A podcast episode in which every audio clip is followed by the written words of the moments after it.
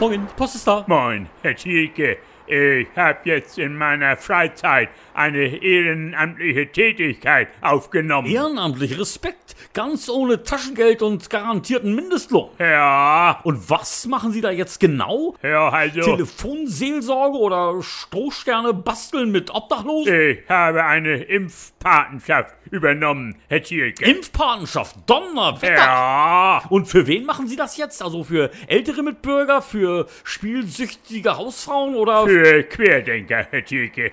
Die Querdenker sollen dadurch wieder auf dem rechten Weg zurückgebracht werden. Ach, das hat sich doch garantiert der neue Gesundheitsminister ausgedacht. Ja. Der Kalle Lauterbach. Der ist Ah, ja jetzt. Morgen früh, da treffe ich mich das erste Mal mit meinem Patenkind.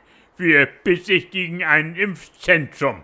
Erstmal aber nur von außen. Aber seien Sie bitte vorsichtig. Ja. Querdenker, die neigen zu unkontrolliertem Redefluss. Aha. Was antworten Sie Ihrem Patensohn zum Beispiel, wenn er behauptet, Ja. dass Kinder durch ihre Erstverimpfung vorzeitigen Haarausfall erleiden? Ich verweise ihm auf die aktuellen Empfehlungen der STIKO, Herr Thielke. Der Punkt geht dann schon mal an Sie. Glückwunsch. Ja, Und wenn er sagt, dass in diesen Corona-Impfdosen, dass da versteckte Eitersekrete enthalten sind, von denen ihnen sogar übel werden könnte? dann fordere ich ihm auf, seine Quellen hierüber eindeutig offenzulegen, Herr Thielke. Und wenn er das einfach nicht macht, Dann kriegt er nichts von mir zu Weihnachten. was würde er denn normalerweise von ihnen kriegen? Bei nachgewiesener Erstverimpfung erhält äh, er die neue Weihnachts-CD von Helene Fischer. Damit kriegen sie ihn dann aber auf alle Fälle rum. ja, Bei Helene Fischer, da krempelt auch jeder gerne seinen Ärmel hoch. Helene Fischer bringt uns die Impfwende in Deutschland, Herr Thielke. Garantiert. Ja. So, jetzt muss ich aber auch wieder. Also, tschüss dann, Herr, Herr, und grüßen Sie mir Ihren Querdenker. Tschüss, Herr Thielke.